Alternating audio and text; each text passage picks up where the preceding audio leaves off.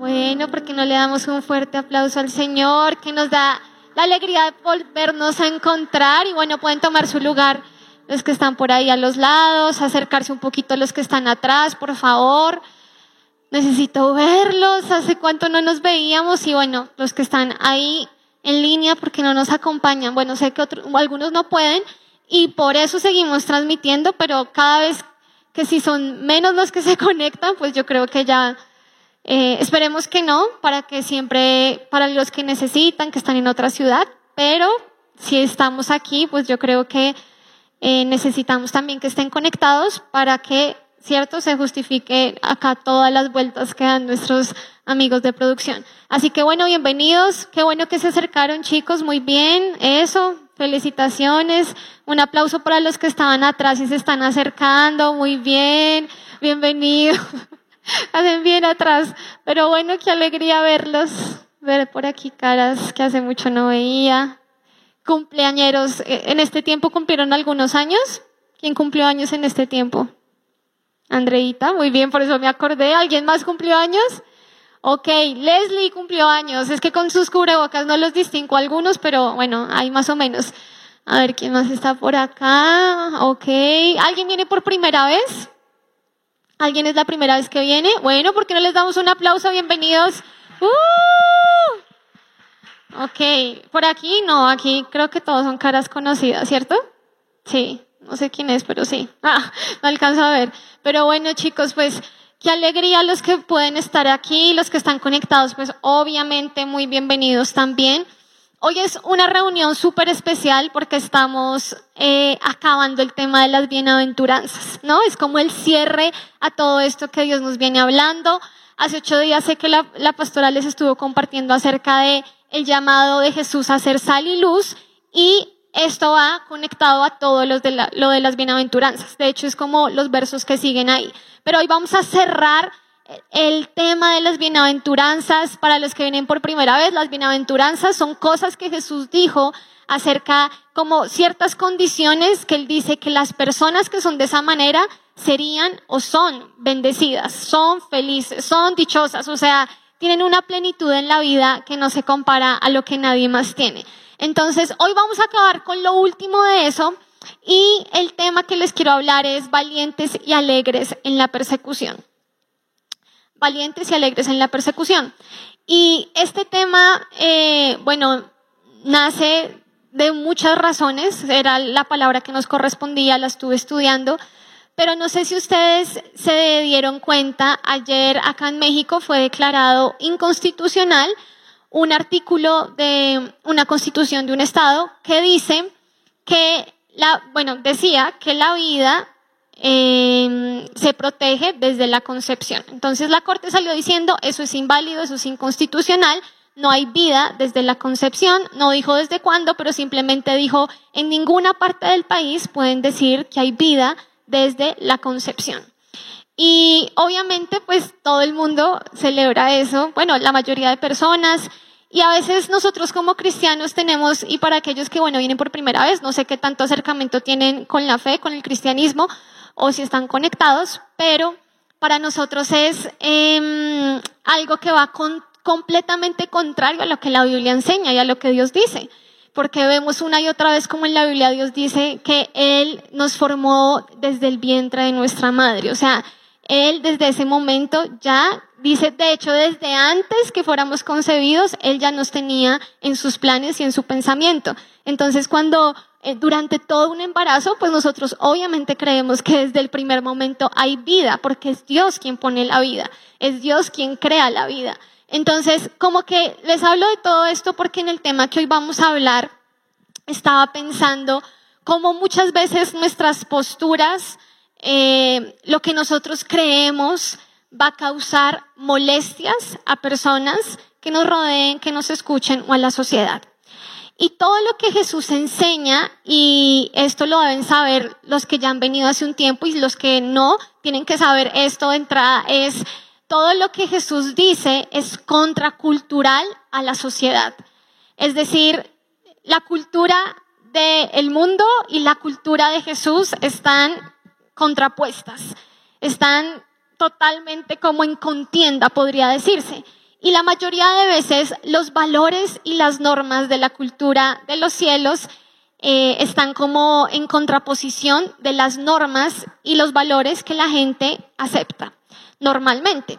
Y eso va a generar, y sé que muchos de ustedes tal vez ya han experimentado, cómo eso genera molestias, es decir, cómo eh, eso genera tal vez algún tipo de rechazo, algún tipo de discriminación, ya que es una palabra muy popular hoy, algún tipo de persecución. Y vamos a entender qué es la palabra persecución. Hoy cuando lloraba por esta palabra, entendía que hay algunos de ustedes que ya entraron ahorita a la escuela, hay otros que entraron ahorita tal vez a un trabajo donde es un poquito difícil eh, mantenerte firme, íntegro en lo que tú crees. Y no solamente empecé con este tema de todo lo que tiene que ver con el aborto, pero si ustedes se fijan, todo lo que Jesús venía diciendo era, bienaventurados ustedes si son humildes, si son misericordiosos, cuando ustedes no se sacian con lo que este mundo da, sino que tienen hambre por lo que Dios da. Y como que todo este tipo de cosas van a generar muchas veces molestias en el lugar donde nosotros nos encontramos. Muchas veces en un trabajo tú, uno diría, no, pues eso es de otro mundo, o sea, que, que me causen problemas por tratar de hacer las cosas bien. Sí, y de algunos de, de los que están acá tal vez pueden dar fe de eso. Es verdad.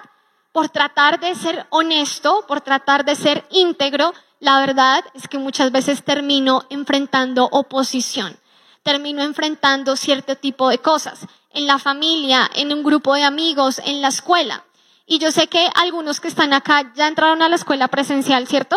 A ver, ¿quién ya entró presencialmente a la escuela de los que están estudiando ahorita? Ok, ok, ok, Kenia también. Sé que ya entraron algunos. Y normalmente esto también sucede en la escuela. Muchas veces, por lo menos con algunos de los que levantaron bueno, la mano que yo he hablado, muchas veces es muy difícil el ambiente donde estás porque quieras o no, termina siendo perseguido.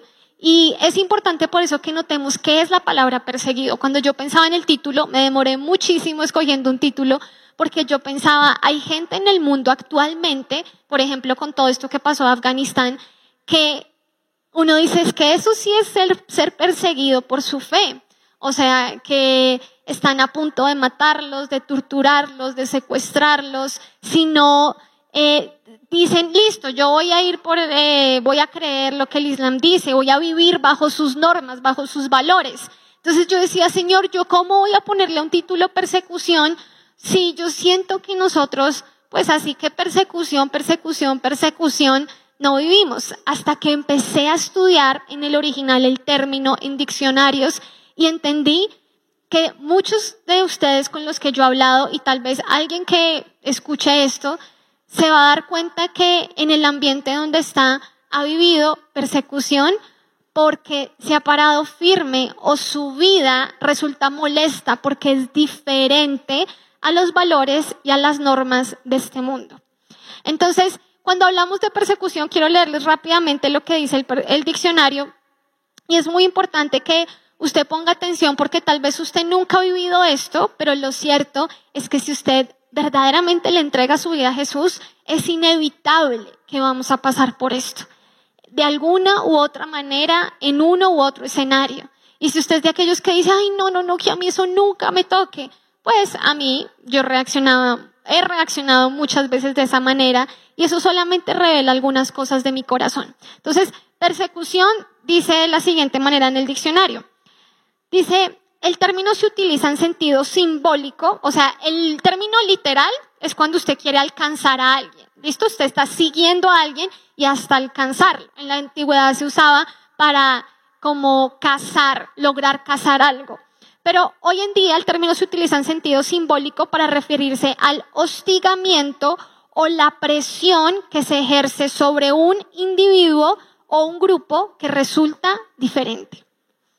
Y yo creo que es lo que algunos de los que están aquí o conectados muchas veces o han tenido que vivir o tal vez usted se va a enfrentar a esto, a sentir este hostigamiento, esta presión, porque usted es diferente. Ya vamos a hablar qué pasa si, bueno, tal vez el, problema es que como no soy diferente, pues nunca lo voy a vivir. Pero si usted es cristiano, por definición, usted es diferente. Y si usted es diferente, la Biblia dice que esto es lo que sucede. Entonces vamos a ir a Mateo capítulo 5 y vamos a leer el versículo 10 y 12. ¿Listo? ¿Lo tienen ahí? Mateo capítulo 5, versículo 10 al 12. Mateo capítulo 5, versículo 10 al 12 dice de la siguiente manera. Bienaventurados, bendecidos, felices, dichosos los que padecen persecución por causa de la justicia. Bueno, felices los que son perseguidos. ¿Por qué? Porque de ellos es el reino de los cielos. Bienaventurados son cuando por mi causa, está hablando Jesús a sus discípulos, dice en esta versión que es más antigua, os vituperen, es decir, los insulten y los persigan y digan toda clase de mal contra ustedes mintiendo. Gócense y alégrense porque su galardón es grande en los cielos, porque así persiguieron a los profetas que fueron antes de ustedes. Y vamos a dejar hasta ahí. Entonces, mire esto tan increíble, porque Jesús está diciendo, no teman, sino alégrense. ¿Listo? Lo que yo espero como ustedes reaccionen es que estén felices, es que estén alegres. Y uno dice, bueno, qué difícil es eso. Qué difícil es escuchar, te van a insultar, te van a perseguir, van a decir, te van a calumniar, es decir, van a decir mentiras de ti. Pero sabes qué? Tú te vas a alegrar. Tú te vas a alegrar. Y hoy yo quiero darles tres razones por las cuales a la luz de la palabra nosotros podemos alegrarnos en el sufrimiento. Alegrarnos cuando otros nos hagan mal. Alegrarnos cuando digan de nosotros cosas que no son ciertas alegrarnos cuando nosotros, a causa de nuestra fe firme en Jesús, nos hagan diferentes cosas que nos perjudiquen, que nos hagan mal. Hay tres razones que nosotros vamos a ver, pero antes de ver esas razones, yo quiero que ustedes hoy miremos esto a la luz de un ejemplo en la Biblia, que es el ejemplo de una iglesia llamada Esmirna, que está en Apocalipsis capítulo 2. Esto yo creo, hoy cuando me levanté, el Señor me dio esta palabra. Yo sabía que era la última bienaventuranza, que teníamos que cerrar el tema. No sabía bien cómo lo íbamos a hablar, pero me desperté y el Señor me dio Apocalipsis 2. Y en Apocalipsis 2, después de que el Señor le dice a una iglesia, tú has perdido tu primer amor, pasa a otro grupo, y usted puede pensar que ese grupo, imagínese, es usted. Y el Señor a esta iglesia le dice cosas como las siguientes. Eso está en Apocalipsis 2, del 9 al 11 le dice, no temas a nada, a nadie, no temas a las cosas que vas a vivir. Y le empieza a decir, no temas porque vas a sufrir, no temas porque, sabes, el diablo va a querer tomar varios de ustedes, no va a querer, va a tomarlos y va a ponerlos en la cárcel, pero eso va a ser para probarlos. Y va a ser por un tiempo corto, determinado. Y después de eso, yo les voy a dar la corona de vida. Y les empieza a decir, y si ustedes vencen, ustedes no van a sufrir la segunda muerte. Yo sé que para algunos, y, sobre todo si viene por primera vez, uno dice, como así? La, no, ni siquiera los de primera vez. Uy, hoy estoy hablando más rápido porque vengo de Colombia, chicos, les pido una disculpa. Todos me dicen que llego hablando recolombiano, pero ya se me quitan dos días.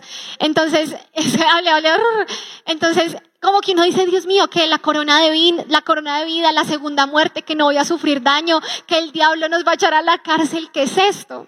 Pero cuando yo leí esta palabra, mi primera reacción fue, uy, Señor, guárdame. Como, guárdame, Señor, yo no quiero tener que pasar por algo así. Y luego a medida que empecé a estudiar la palabra, el Señor me empezó a... Le, leí Mateo y Mateo dice, alégrate, alégrate si eso te pasa a ti. Alégrate si tienes que sufrir por mi causa. Alégrate.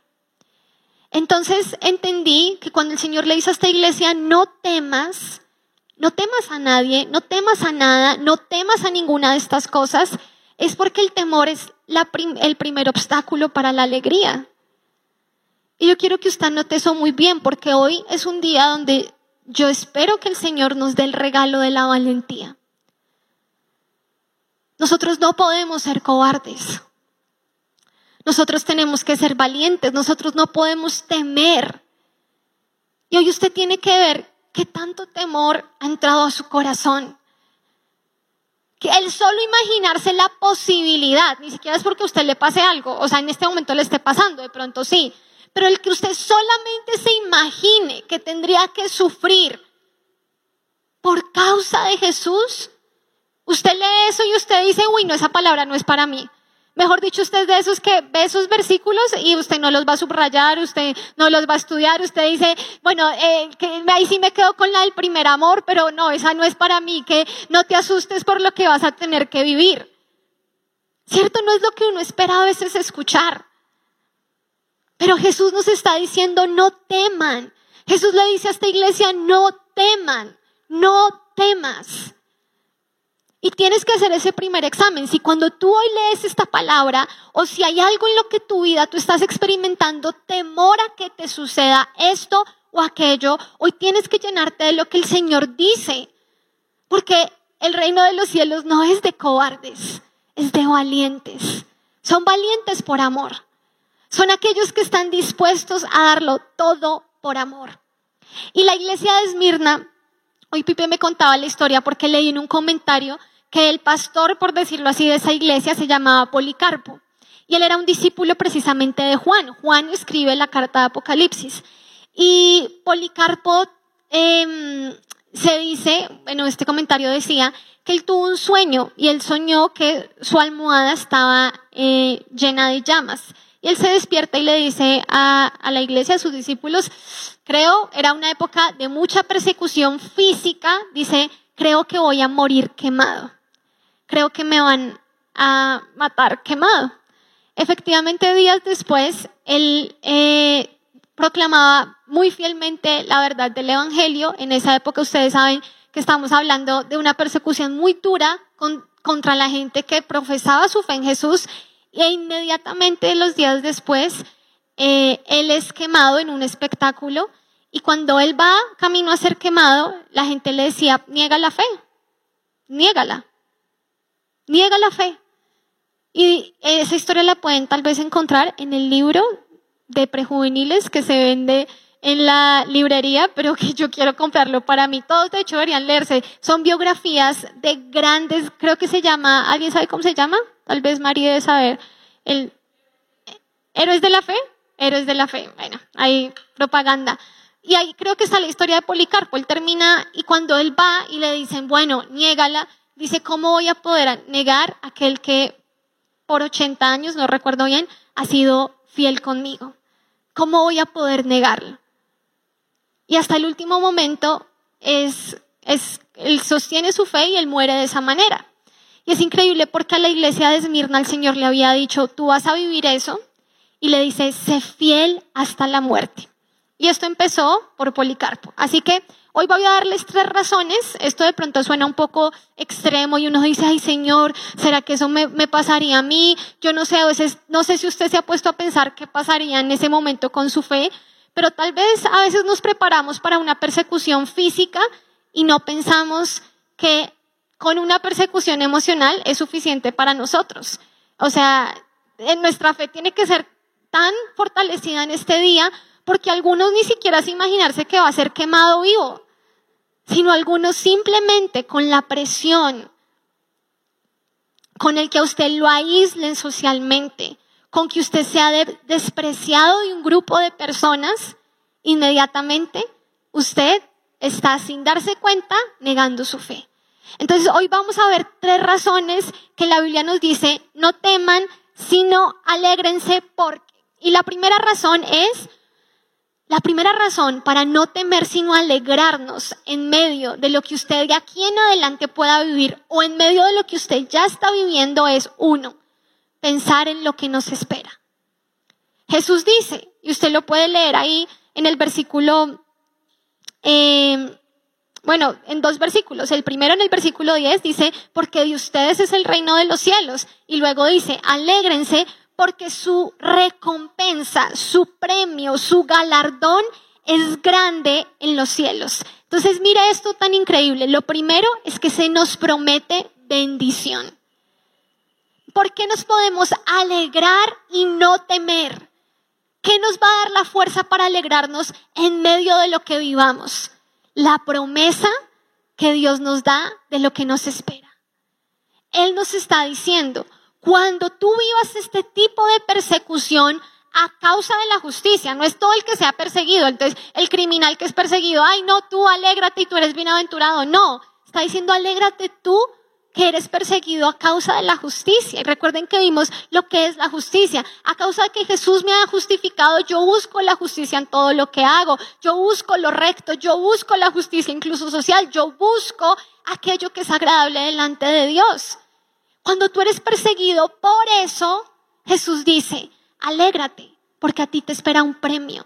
Porque tu recompensa, no solo dice un premio, dice tu recompensa será grande en los cielos. Alégrate porque a ti te está esperando. Cuando tú enfrentes, y yo quiero que lo escuches muy bien, tú en la escuela, enfrentas un momento donde tú dices, nadie me habla, me tratan súper mal. Yo tengo que tener una alegría y mi alegría es, hay algo que me está esperando y es muy grande. Esto no es todo. Me espera algo muy grande. En este momento hay una recompensa para mí en los cielos. Y si ustedes recuerdan, todas las bienaventuranzas eran una cosa. Decía, bienaventurados los que lloran porque serán consolados, es decir, una vez. Pero esta es la única, y dicen los comentaristas, tiene la distinción de ser una doble bendición. Dos veces dice, bienaventurados cuando los persigan, bienaventurados cuando por causa de mí los insulten. Dos veces dice bienaventurados. Y así como empieza diciendo, si ustedes fueron buenos estudiosos de las bienaventuranzas, empezaba diciendo, bienaventurados los pobres porque de ellos es el reino de los cielos, acá termina diciendo, porque de ellos, de los que son perseguidos, de los que son hostigados, de los que son apartados por causa de mí, ellos, de ellos es el reino de los cielos. Imagínense, tienen un reino como posesión suya. Es como que a usted le digan, tienes que, estás viviendo esto, pero tranquilo, eres, tú vas a ser la persona más feliz del mundo porque todo México va a ser tuyo. Usted dice, uy, no, voy a ser el dueño de un país, ¿qué es esto? Pero lo que la Biblia dice es, ¿sabes? El reino de los cielos a ti te pertenece. Cuando tú eres perseguido por causa de la justicia, alégrate, porque tú tienes una recompensa. Alégrate, dice, porque eres doblemente bendecido. Y en esto se desprende otra cosa, en este primer punto. Y es que si está diciendo que algo les espera, quiere decir que ese sufrimiento, que esa hostigación, que esa persecución, que ese, eh, bueno, yo digo, el feo que te hacen, no es para siempre. Tú tienes que grabarte eso. ¿Cuál es el consuelo? ¿Qué es lo que te llena de alegría? Que es momentáneo. A la iglesia de Esmirna el Señor les dice, estarán en la cárcel por 10 días. Es un periodo determinado. Hay un límite, hay un límite para lo que tú vives. Esa dificultad que tú vives tiene un límite. Ese tiempo donde tú dices, es que nadie me habla, es que dicen mentiras sobre mí, es que se han puesto de acuerdo para hablar en contra mía, eso tiene un límite establecido por Dios. Es un tiempo breve. Y me encantaba una frase que decía, el tiempo de la prueba será breve. La duración de tu gozo será para siempre. Esto lo dice un hombre llamado John Stott. Hizo, él estudiando esta palabra, él decía, claro, el tiempo de la prueba será breve, pero la duración de tu gozo será para siempre. Así que si tú el lunes o mañana o llegas esta noche y tienes un ambiente súper hostil en tu casa, sabes que tienes problemas con personas a causa de lo que tú crees, a causa de tu decir, no, es que yo me mantengo firme en esto. Esto es lo primero que el Señor te dice. Si tú estás en un momento de prueba, la prueba es un momento, pero tu gozo será para siempre. Lo que vivimos ahorita es temporal, pero la eternidad es para siempre. Y lo que yo hoy siempre en esta tierra, lo voy a cosechar para siempre en la eternidad. Por eso Jesús le decía a la iglesia de Esmirna, tranquilos, aún si ustedes por ser fieles a mí tienen que morir, tranquilos. Yo les voy a dar la corona de vida eterna y ustedes no van a sufrir la segunda muerte. ¿Cuál es la segunda muerte? Pues la muerte verdadera La muerte verdadera no es la muerte de este cuerpo. Es estar en la eternidad en un estado constante de muerte, de sufrimiento. Es lo que la Biblia dice. Por eso Jesús dice, ustedes alégrense. En otra parte Jesús dice en Lucas, tranquilos. No le teman al hombre que tal vez puede matar sus cuerpos. No le teman, porque aunque puede dañar sus cuerpos, no puede dañar sus almas. Teman más bien aquel que puede dañar el cuerpo o dar, quitar la vida del cuerpo y además enviar el alma al infierno. Es increíble porque Jesús está diciendo, nos está cambiando la perspectiva. Y yo quiero preguntarles, ustedes en este tiempo, ¿con qué perspectiva han visto lo que los rodea? ¿Cómo ven las situaciones que pasan en su vida? ¿Qué tanto están pensando que esto es temporal? Que por muy doloroso que sea algo que usted o yo estemos viviendo, recuérdeselo, es temporal. Piénselo, anótelo hoy para cuando tenga un momento de crisis. Es temporal, por duro que sea, por difícil que sea, no es para siempre. Pero hay algo que es para siempre y es la eternidad. Y Jesús dice que si yo, a pesar del momento difícil que vivo, a causa de que quiero serle fiel, de que me mantengo firme en la verdad, de que no negocio mis principios, si a causa de eso soy perseguido, Él me dice, alégrate, porque tienes una recompensa. Eso no va a quedar así. Hay un premio que te espera. Es lo que la Biblia dice, hay un premio que te espera. Yo no sé si a usted eso le alegra, yo no sé, muchas veces yo leía esta palabra y como que mi corazón no la podía digerir. Pero yo quiero que hoy usted empiece a pensar en esta palabra y diga, qué increíble, el día que yo parta de esta tierra, Jesús me prometió un premio a mí. Cuando yo derramé lágrimas en medio de la persecución. Tal vez cuando viví cosas donde yo decía, no puedo más con esto, no me soporto este ambiente pero me mantuve fiel como la iglesia de Esmirna, aún hasta la muerte. Es un pacto. Cuando tú le entregas tu vida a Jesús es como un pacto, como el, por eso se compara el matrimonio, hasta que la muerte nos separe. Pero es un pacto donde tú le dices, Señor, yo me entregué a ti hasta la muerte. Y hoy yo necesito que tú me des la valentía para poderme parar y decir, incluso si implicara mi muerte, aquí estoy y aquí me quedo. Esa es la alegría. Esa alegría viene de la valentía que dice, no temo. Yo sé lo que me espera. Entonces, esa es la primera razón. ¿Listo? Recapitulemos. La primera razón es lo que nos espera. Dice otra frase, podemos perder todo en la tierra, pero heredaremos todo en el cielo. Esa es nuestra alegría en este primer punto. ¿Qué razón tengo para alegrarme que puedo perder todo en esta tierra? pero heredaré todo en el cielo. Lo segundo es, porque tengo que alegrarme, más que tengo es de cuál puede ser la fuente para que yo me alegre. Es que esto no es como una cosa, la alegría no es algo forzado, si es forzado pues no es alegría, ¿cierto? La alegría viene esto natural del corazón que usted dice, uy, me alegra mucho recibir esta noticia. Y Jesús dice, alégrense cuando son perseguidos. Y uno dice, bueno, ¿cómo me alegro? Pues pensando en esta segunda cosa que Jesús nos dice. Dice la última parte del versículo 12, después de que dice, su galardón es grande, da la segunda razón. La primera razón dice, alégrense porque su galardón es grande en los cielos. Y ahora dice la segunda razón, alégrense porque así persiguieron a los profetas que fueron antes de ustedes. Entonces uno puede decir, bueno, pero persiguieron a los profetas y eso a mí como me da alegría. No, porque uno dice, bueno, Jesús te da dos razones, te dice, listo, se van a alegrar por dos cosas. Uno, por lo que los espera, les espera. Y dos, porque así persiguieron a los profetas antes de ustedes.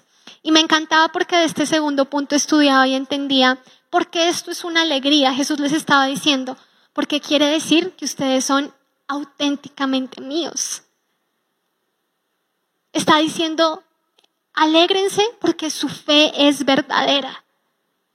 Y yo encontraba esto que decía, la persecución es señal de lo genuino. Es el certificado de la autenticidad cristiana. Le repito, la persecución es señal de lo genuino. Es certificado de la autenticidad cristiana. Jesús les estaba diciendo, ¿saben quiénes fueron perseguidos? Los verdaderos siervos. ¿Saben quiénes fueron perseguidos antes? Los profetas, o sea, verdaderos hombres de Dios. Así que si ustedes son perseguidos, ¿eso qué quiere decir? Que ustedes también son verdaderamente míos.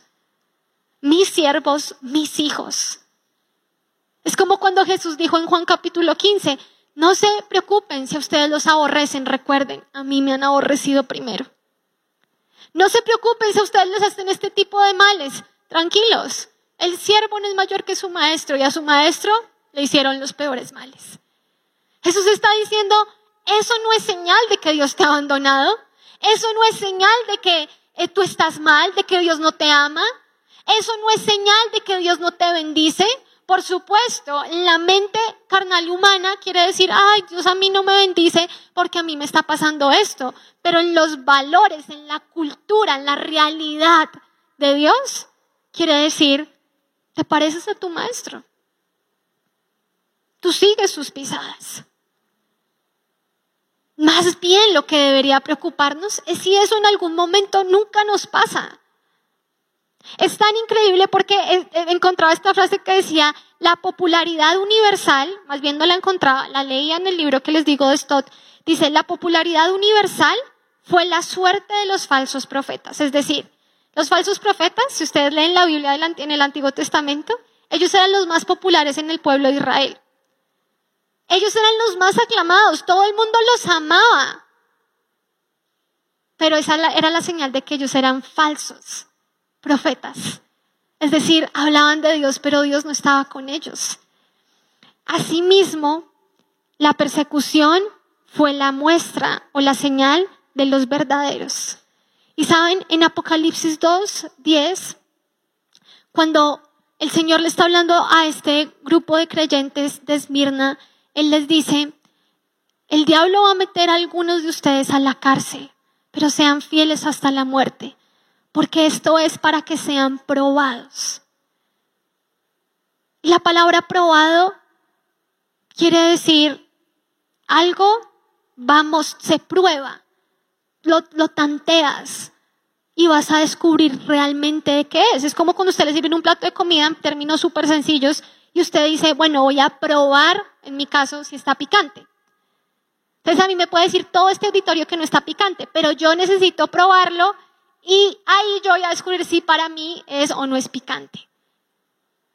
La prueba es lo que nos prueba evidencia si en nosotros hay una fe genuina o una fe falsa.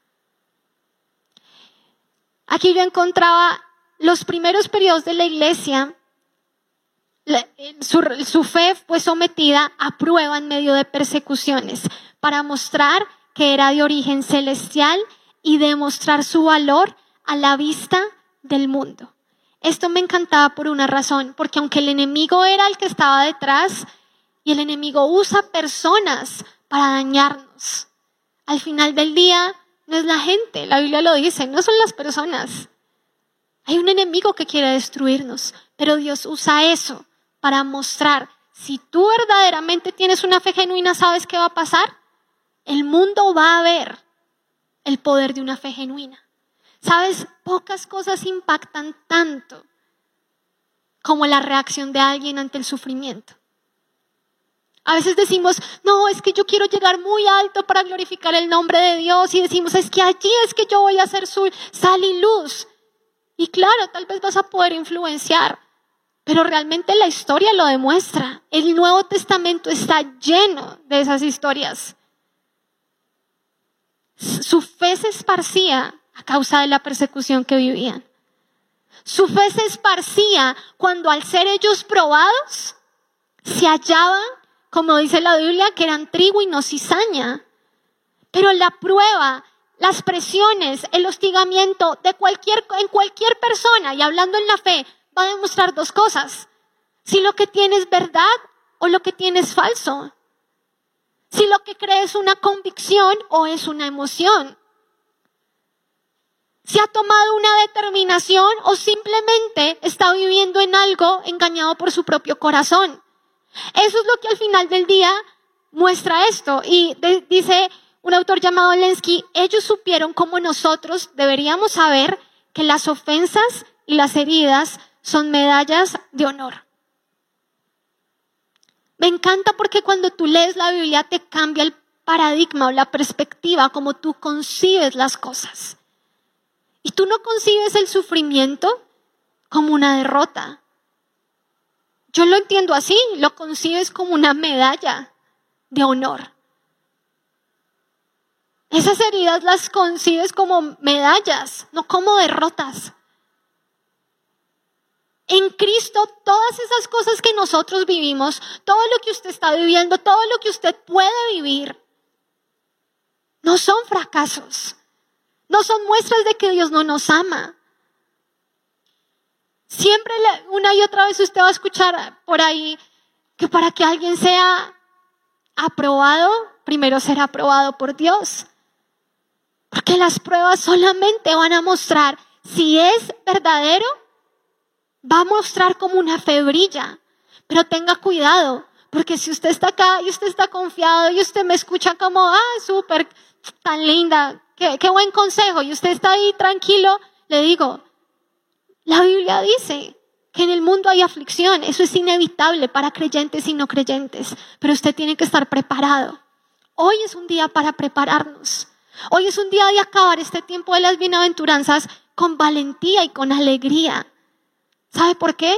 Porque si llega la prueba y usted no está preparado, lo que va a pasar es que se va a evidenciar. La prueba siempre va a evidenciar, siempre. 10 de 10, por eso es probar. En la vida, probar algo evidencia el sabor, lo salado, lo picante, es una evidencia. Y si usted no hoy no le dice a Dios, Dios, dame una fe genuina, real, auténtica, lo que va a pasar es cuestión de tiempo. Que hoy, mañana o el día que llegue la prueba, la persecución, usted, lo que va a salir es falso. Es falso. Se va a caer de su propio peso. Así que más nos vale hoy nosotros venir delante del Señor y decirle, Señor, danos una fe auténtica, porque la segunda razón por la cual alguien se puede alegrar pasando por la prueba, ¿cuál es? Cuando puede decir, esta persecución muestra que mi fe es auténtica. Esta persecución muestra que en mí hay algo diferente. Esta persecución, ¿sabe qué muestra? Esto que yo estoy viviendo muestra una cosa. ¿Y cuál es mi alegría? Por eso Jesús dijo, alégrense porque los profetas también fueron perseguidos. Es decir, alégrense porque eso quiere decir, ustedes de verdad tienen una fe auténtica. Y la tercera razón que nos da la Biblia, y esta razón es mi favorita, no sé si se puede decir eso, pero bueno, a mí es, lo que más hoy el Señor me hablaba, es, no temo, sino me alegro en el sufrimiento porque es por Él.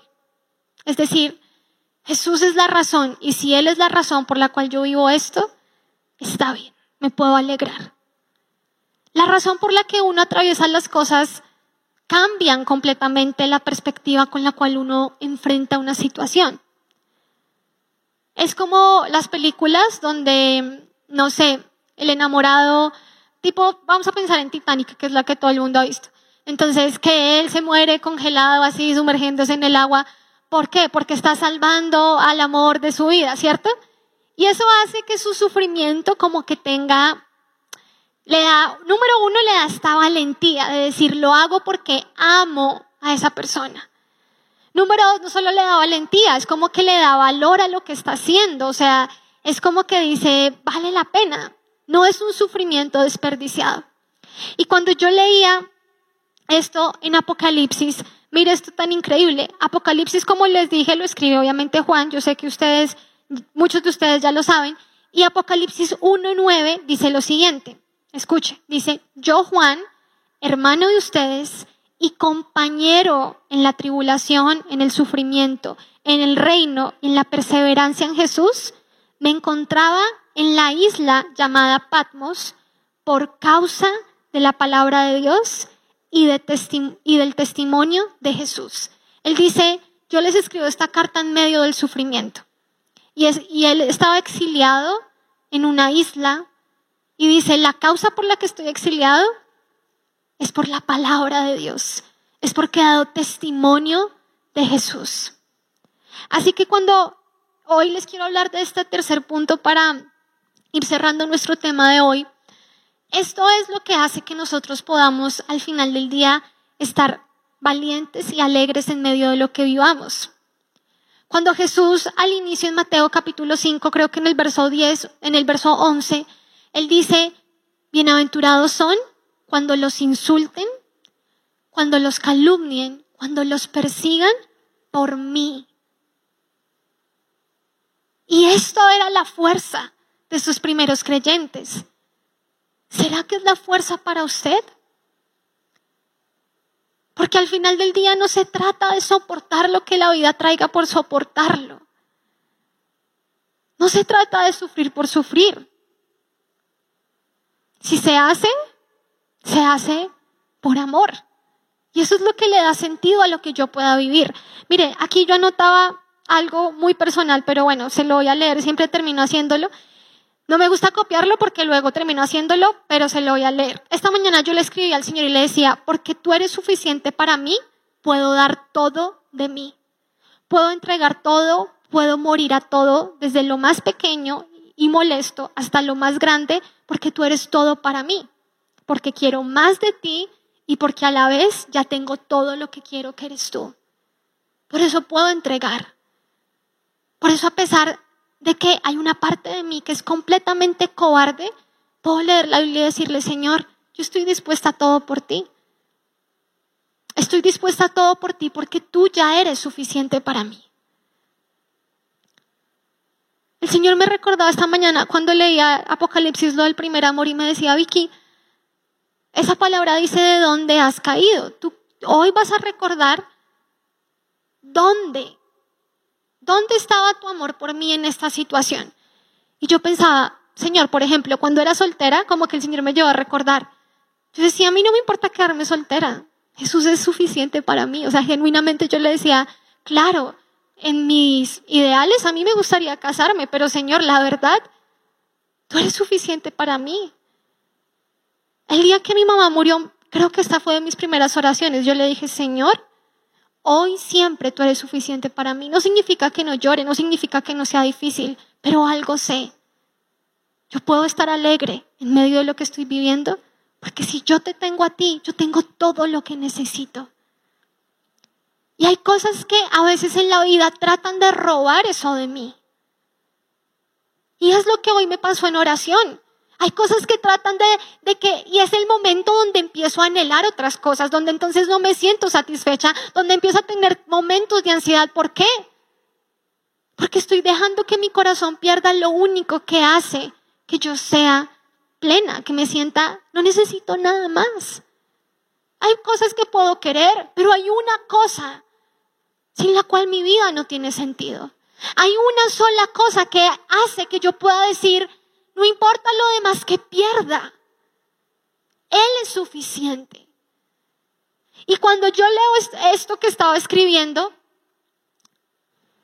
entendía lo que el autor sigue diciendo.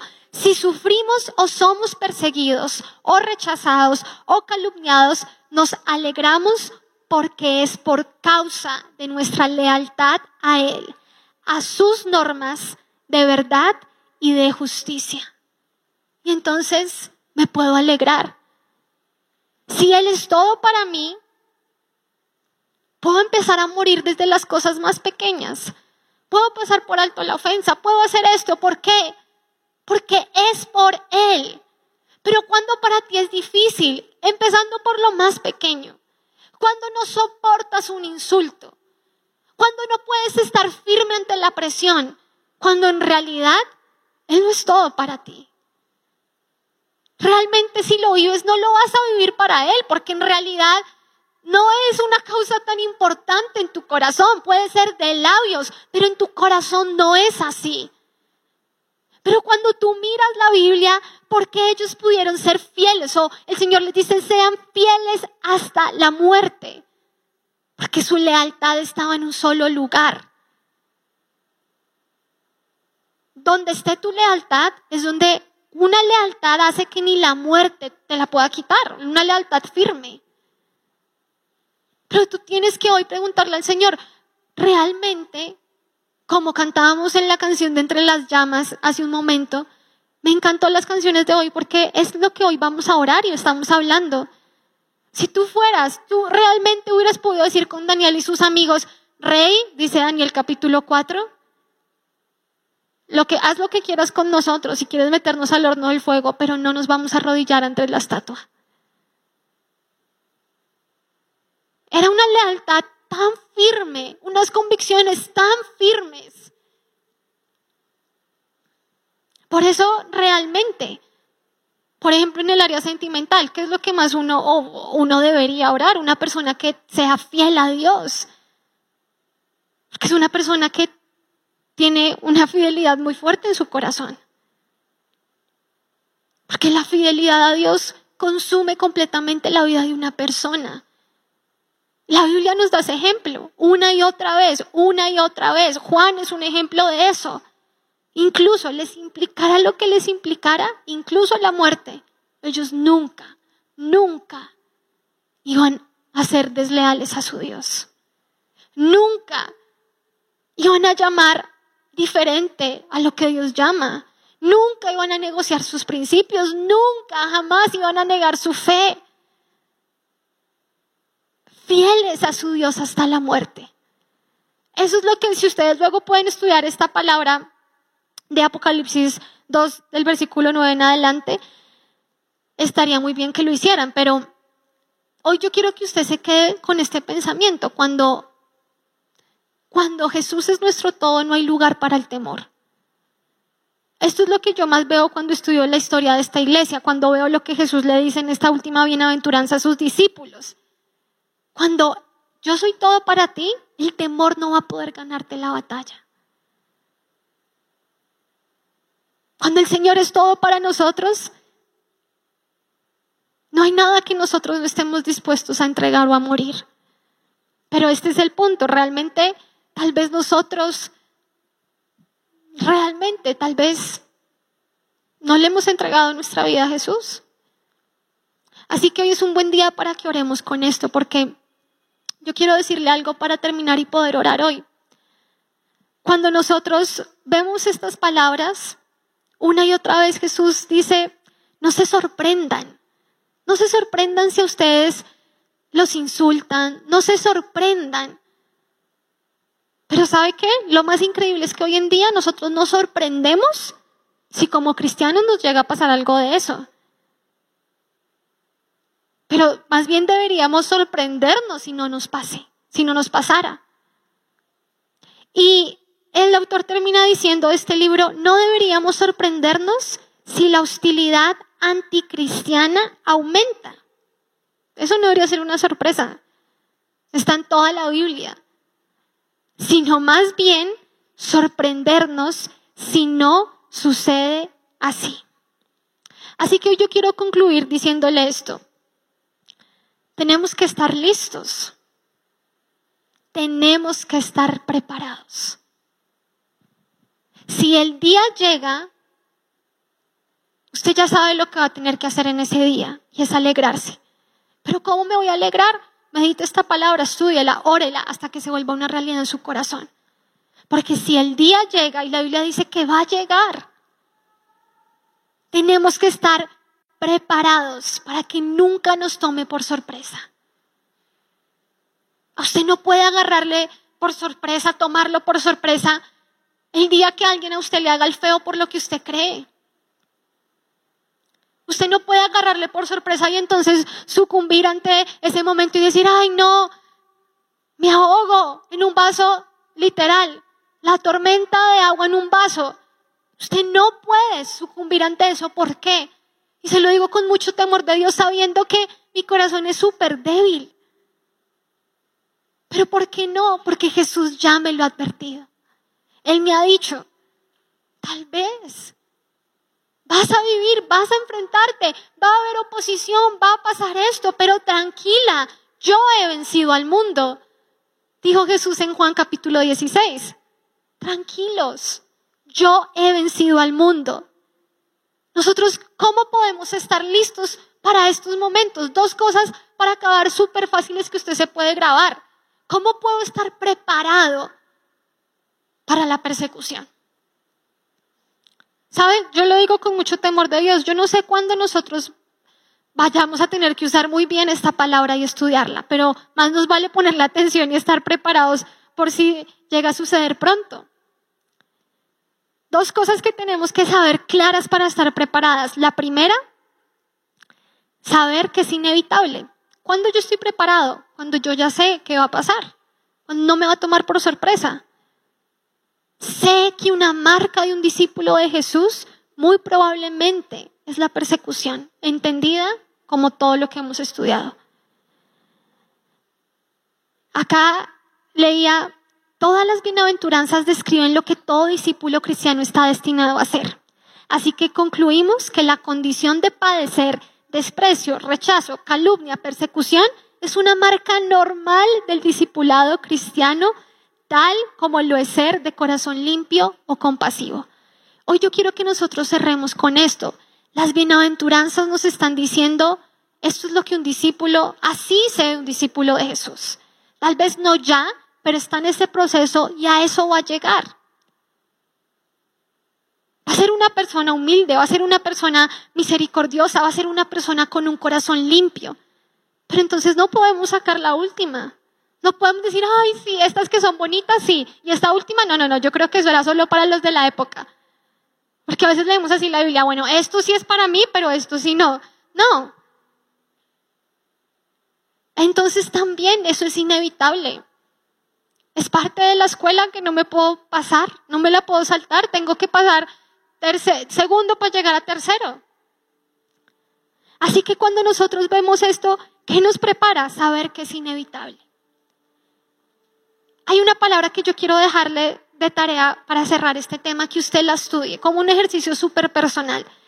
Y es Lucas capítulo 6, del versículo 20 al 26. Hoy yo le decía a Pipe, me impresionó mucho que yo no había leído las bienaventuranzas relatadas en Lucas.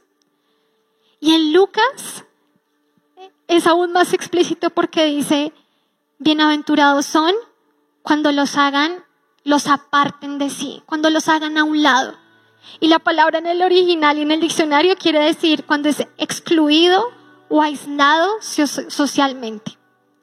Dice en Lucas 6:22, bienaventurados son cuando son aborrecidos, odiados por mi causa, insultados, calumniados.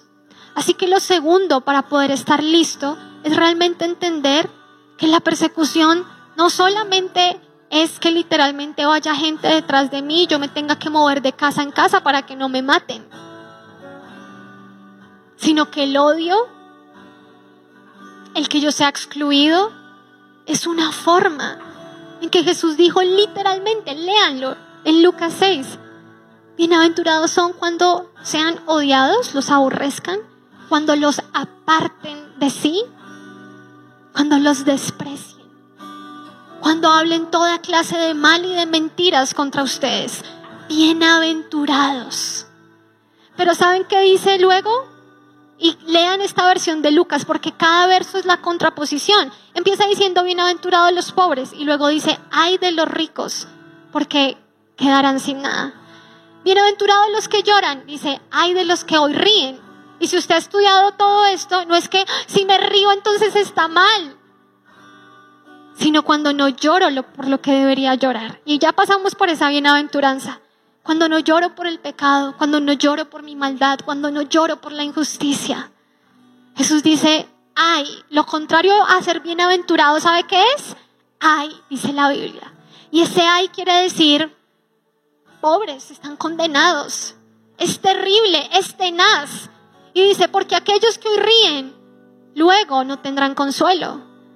Jesús dijo, bienaventurados los que tienen hambre y sed de justicia. Y en Lucas 6 dice, pero ay de los que hoy dicen que están saciados porque luego tendrán hambre. Y luego dice, bienaventurados los que son perseguidos, odiados, todo lo que ya hablamos, a causa de la justicia, a causa de mi nombre. Dice, pero hay, quiero terminar con este versículo que se me hacía tremendo, versículo 26, hay de ustedes cuando todos los elogien. Dense cuenta de que los antepasados de esta gente trataron así, es decir, elogiaron, hablaron bien de los falsos profetas. En esta versión dice, hay de ustedes cuando todos los hombres hablen bien de ustedes, porque de la misma manera trataban a quienes, a los falsos. Y esto nos pega duro porque uno dice, ay no, pero a mí sí me gusta caerle súper bien a todo el mundo, que todo el mundo me ame, tener todos los likes, toda la aprobación de la gente, de este jefe, de este compañero, de esta persona, de mi familia. Y es parte de nosotros. Está en el corazón humano buscar ser aceptado y aprobado. Pero cuando tú realmente conoces a tu Dios y cada día buscas su aprobación, sabes que ya fuiste aceptado por medio de Cristo, ¿qué pasa? Tu corazón ya no está buscando la aprobación de la gente. Pero cuando no, ¿qué pasa? Jesús dice, en contraposición a los bienaventurados por ser perseguidos, dice, hay de los que reciben el elogio de todo el mundo, hay de aquellos que todo el mundo habla bien, porque así trataban eran los falsos profetas. Entonces cuando leemos esta palabra, escuchando la palabra de hace ocho días acerca de ser luz y de ser sal, acerca de cuando Jesús dijo, si su sal pierde el sabor, ¿para qué sirve? Para nada. Tenemos que entender eso, esa luz y esta sal brilla mucho más en la dificultad. Brilla mucho más cuando tú tienes que enfrentar persecución a causa de tu fe. Así que hoy yo quiero invitarlos a que juntos nos pongamos de pie y hagamos una oración súper poderosa, súper del corazón, que esta sea una noche de verdad y yo quiero que me presten mucha atención mientras se pone de pie, mientras ustedes están allí en su casa también buscando un momento de estar muy concentrados, de poder orar con todo el corazón y es lo siguiente. Usted y yo necesitamos valentía para alegrarnos en medio de lo que vivamos. Usted necesita Primero que todo, una fe real si no la tiene. Porque si su fe no es real, la Biblia dice, ay. Es lo que Dios dice. No importa que la gente diga, no, yo estoy bien y yo no creo. Bueno, la Biblia dice, ay. Qué lástima. No sabe lo que le espera. Y hay de aquellos que preferimos la aceptación del mundo por no tener que enfrentar un momento difícil. Eso es lo que dice, ay. Así que nosotros hoy que tenemos que orar. Y es que realmente podamos ser cristianos verdaderos, es decir, personas que verdaderamente aman a su Dios. Porque la iglesia verdadera Mire frecuentemente, o usted, el creyente verdadero, muy frecuentemente no será aplaudido por el mundo. Pero si lo es, si la iglesia es frecuentemente aplaudida por el mundo, la conclusión de la Biblia es, es falsa. Entonces es falsa, es falsa esa fe. Porque naturalmente su vida va a ser una luz que cuando se prende en un lugar oscuro, Incomoda que te prendan la luz. Incomoda una luz que todo el tiempo esté mirando a tu cara. Incomoda. Incomoda a veces escuchar un mensaje donde la luz está iluminando tu corazón. Incomoda. Así que hoy pídele a Dios que te incomode. Porque si no te incomodas, pues probablemente vas a salir de acá y vas a seguir con una fe que al final del día, cuando llegue la prueba, cuando llegue la persecución, fácil, el Señor va a decir, ahí queda claro, ¿eras trigo o eras cizaña? Ahí está. Ahí está. Nosotros no sabemos qué viene para este país, no sabemos qué viene para el mundo en el momento inmediato, pero ¿sabe qué se dice la Biblia? La Biblia está claro. A veces decimos, ay Señor, La verdad, estas cosas que salen de las cortes de todo, a mí me duele mucho porque yo sé que esas cosas traen el juicio de Dios sobre un lugar. Pero a la vez digo, es lo que la Biblia dice que va a pasar. Es lo que va a pasar. Más me vale a mí no dejarme contaminar, sino ser luz. Y luz va a ser todo lo que vimos. Ser misericordioso cuando nadie lo es.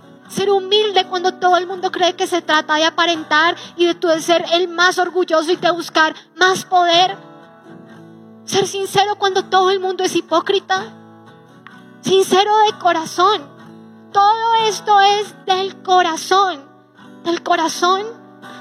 Que Jesús sea mi todo para que yo me alegre aún en la dificultad que tenga que enfrentar por amor a Él. Así que yo quiero invitarlo a que cerremos nuestros ojos y hoy hablemos con el Señor y usted ore hoy con todo su corazón a Dios.